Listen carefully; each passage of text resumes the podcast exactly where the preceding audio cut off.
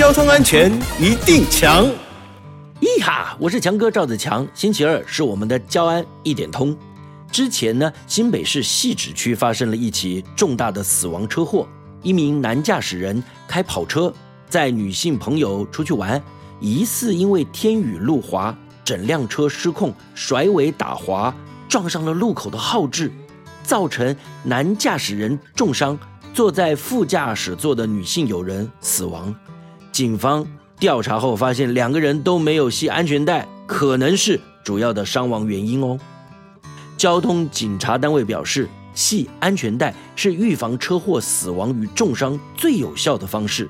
就有实验测试发现，当车辆发生碰撞，因为有安全带的拉力，让驾驶人或乘客不至于撞击方向盘或挡风玻璃，能大幅降低二次撞击的风险。